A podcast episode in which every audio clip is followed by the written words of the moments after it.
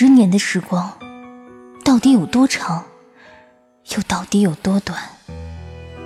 在生死离乱的岁月里，没有什么能比爱情更让人感到温暖，也没有什么能比爱情更让人感到心冷。多年的恩怨，似水无痕，在痛彻心扉中，他才发觉自己一生中最爱的人，依然是他。往昔种种，烟云一般在眼前腾起、消散。他终是不忍负他，只是他一生中是最美好的十年，却如梦幻泡影，从此不在。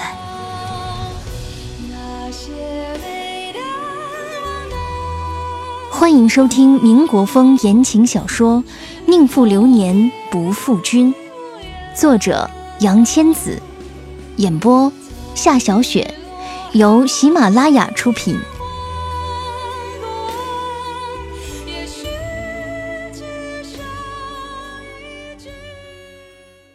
第三十六集，第八章：雨打梨花深闭门。三。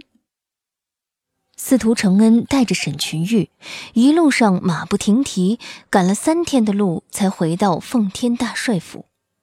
沈大帅与三少、四少却都不在府中。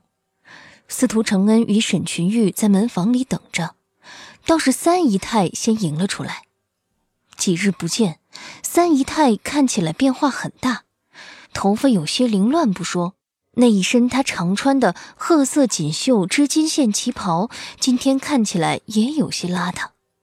他一见沈群玉，就恶狠狠地赶走警卫室的人，将门一关，冷笑道：“哼，你是杀人凶手，竟然还敢回来！”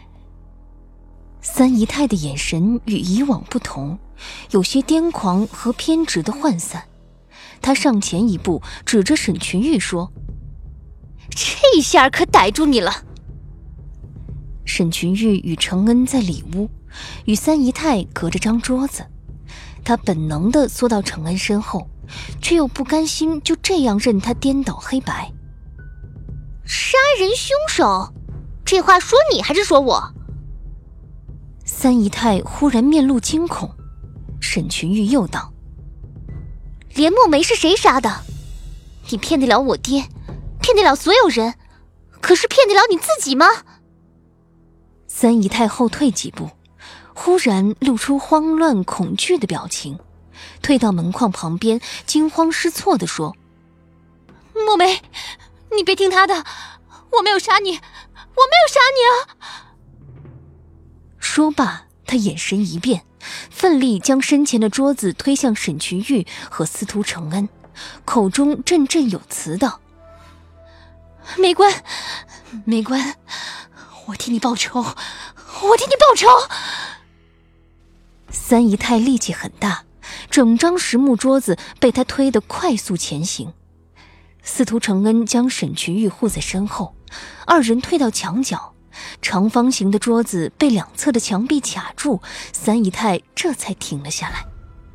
这时，只见他忽然像兔子似的，一下子窜出门外，高声喊道。快来人呐！把沈群玉抓起来，他是凶手。沈群玉一听自己又要被关进柴房，不由大惊失色，紧紧抓住身前少年的衣袖。承恩，怎么办？别怕，有我。承恩虽然这样说，心里却一点把握都没有。他原本计划先求见三少、四少，探探大帅的口风，再做打算。哪知一回到沈府，竟就遇上了三姨太这个死对头。这时门外传来踢踢踏踏的一阵整齐的脚步声，警卫队的人从房门鱼贯而入，围了一圈。警卫队长面无表情，高喊一声：“上！”沈群玉站在司徒承恩身后，握了握他的手，二人做好准备要一起面对。可是却见那群警卫直直奔向三姨太，把她团团围住。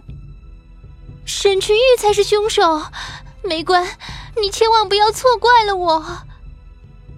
三姨太走到警卫队长身前，含情脉脉，无限苦楚，竟是把他当做了连墨梅。他回来了，你去找他算账吧，求求你，晚上不要再来找我了。警卫队长轻轻推开他，吩咐左右道：“将三太太带回房间。”三姨太听了这话，仿佛忽然清醒了一些。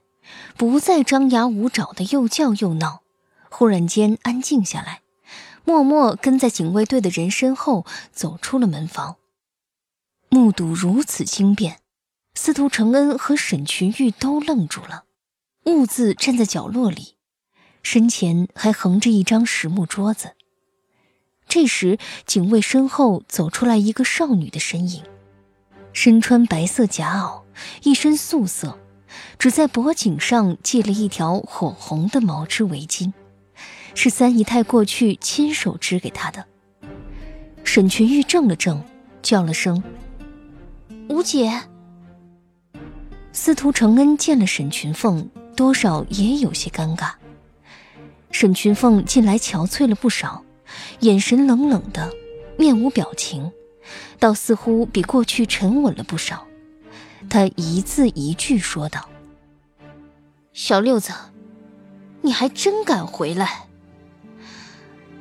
我妈疯了，你高兴了？”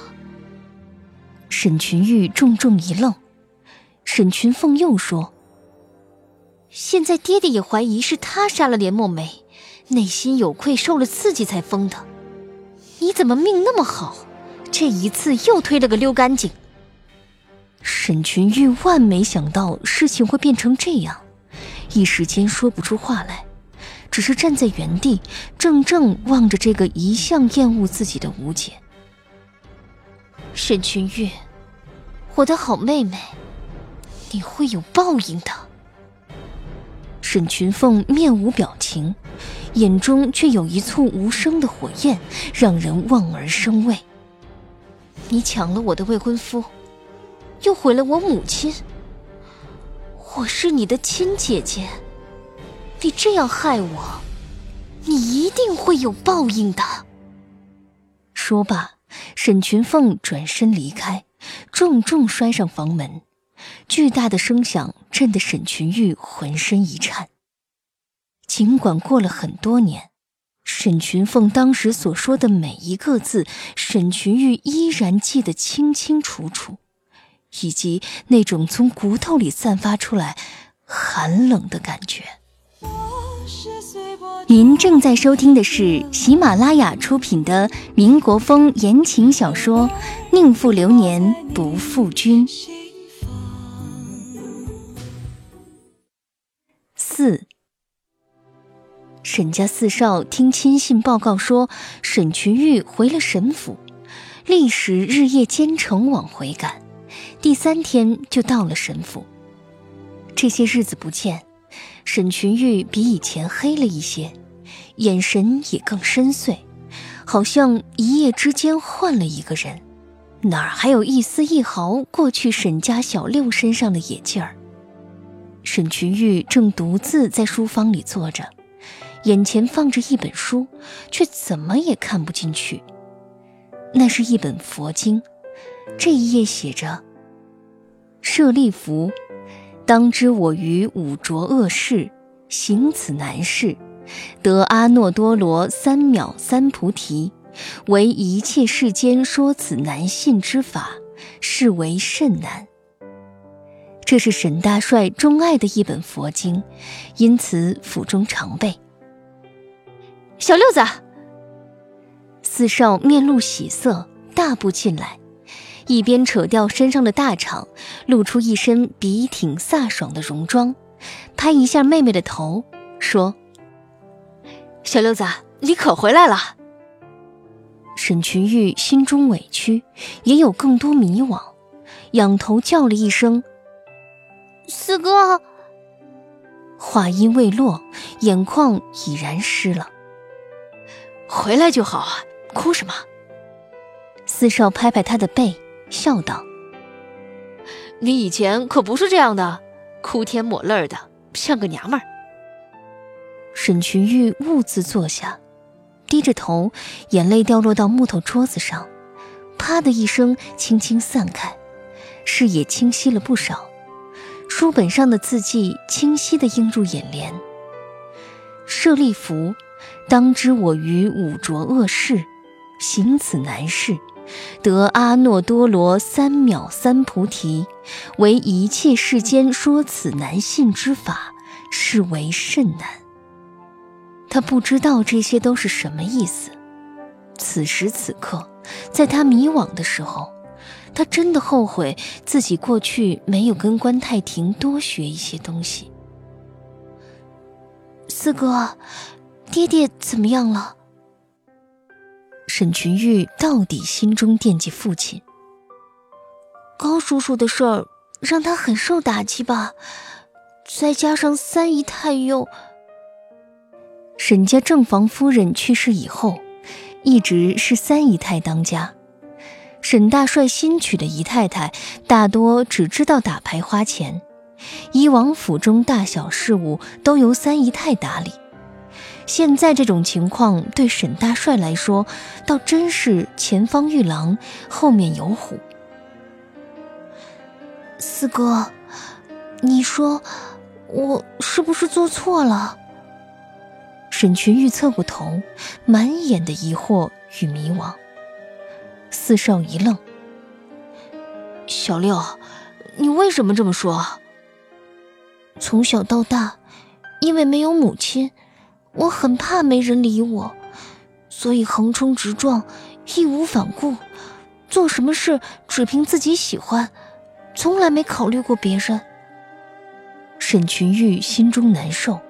愧疚和迷茫让他对自己一直以来的行为准则产生怀疑。这一次，任性的与承恩相爱，不但害死了一条人命，还害得三姨太得了失心疯，间接也害了爹爹和五姐。四少终于明白，这个向来大大咧咧的神府小六为什么满怀心事。可是现在，以他的年龄和经验，很多问题他也在寻找答案，所以他只能安慰他说：“别想那么多了，有些事情已经发生了，给自己再大的压力也是于事无补啊。”此时已是黄昏，每到傍晚，空气中都弥漫着一种淡淡的早春的味道，窗户开着，啪啦啪啦地敲打着窗棂。沈群玉忽然又问：“四哥，你说，承恩能喜欢我一辈子吗？”四少怔了怔，轻轻笑了，拍拍沈群玉的后脑勺，说：“这个问题你应该问你自己啊。”我不知道。沈群玉摇摇头，这个问题他是真的不知道。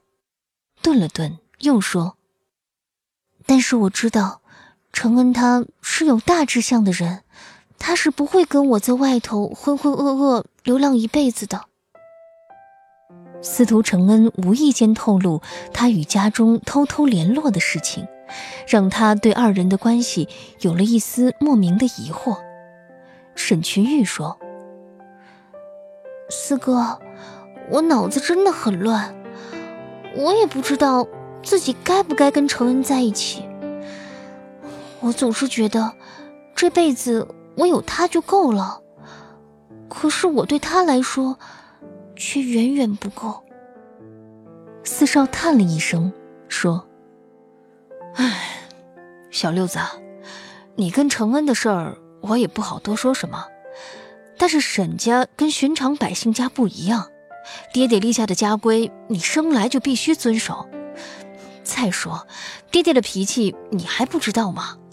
你这是拿胳膊拧大腿。等爹爹回来，若是你一句话没说好，他随时都有可能把你逐出沈家。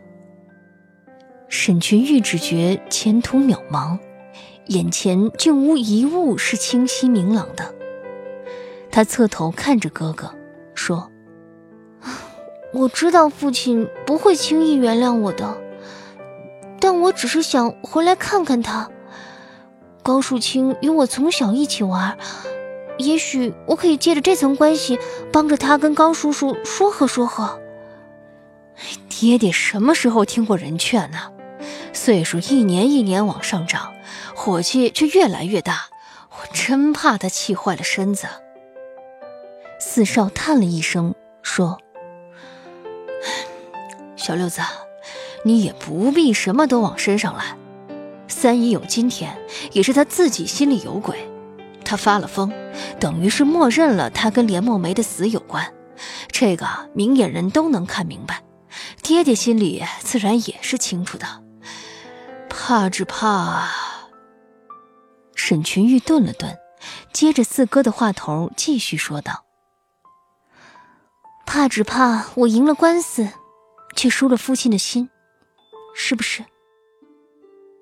四少又重新审视的眼光看一眼沈群玉，说：“小六子，原来你也不笨啊。司徒承恩是绝顶的聪明，我以前总是怕你被他耍得团团转，现在一看，倒是我多虑了。”。说罢，四少朗声笑了几声。沈群玉沉默地望着哥哥。眸子深处却仍然弥漫着一种青涩的迷惘与哀愁。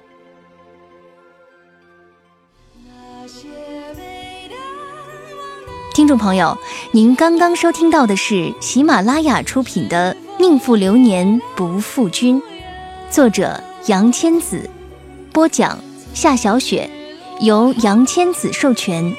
更多精彩有声书尽在喜马拉雅。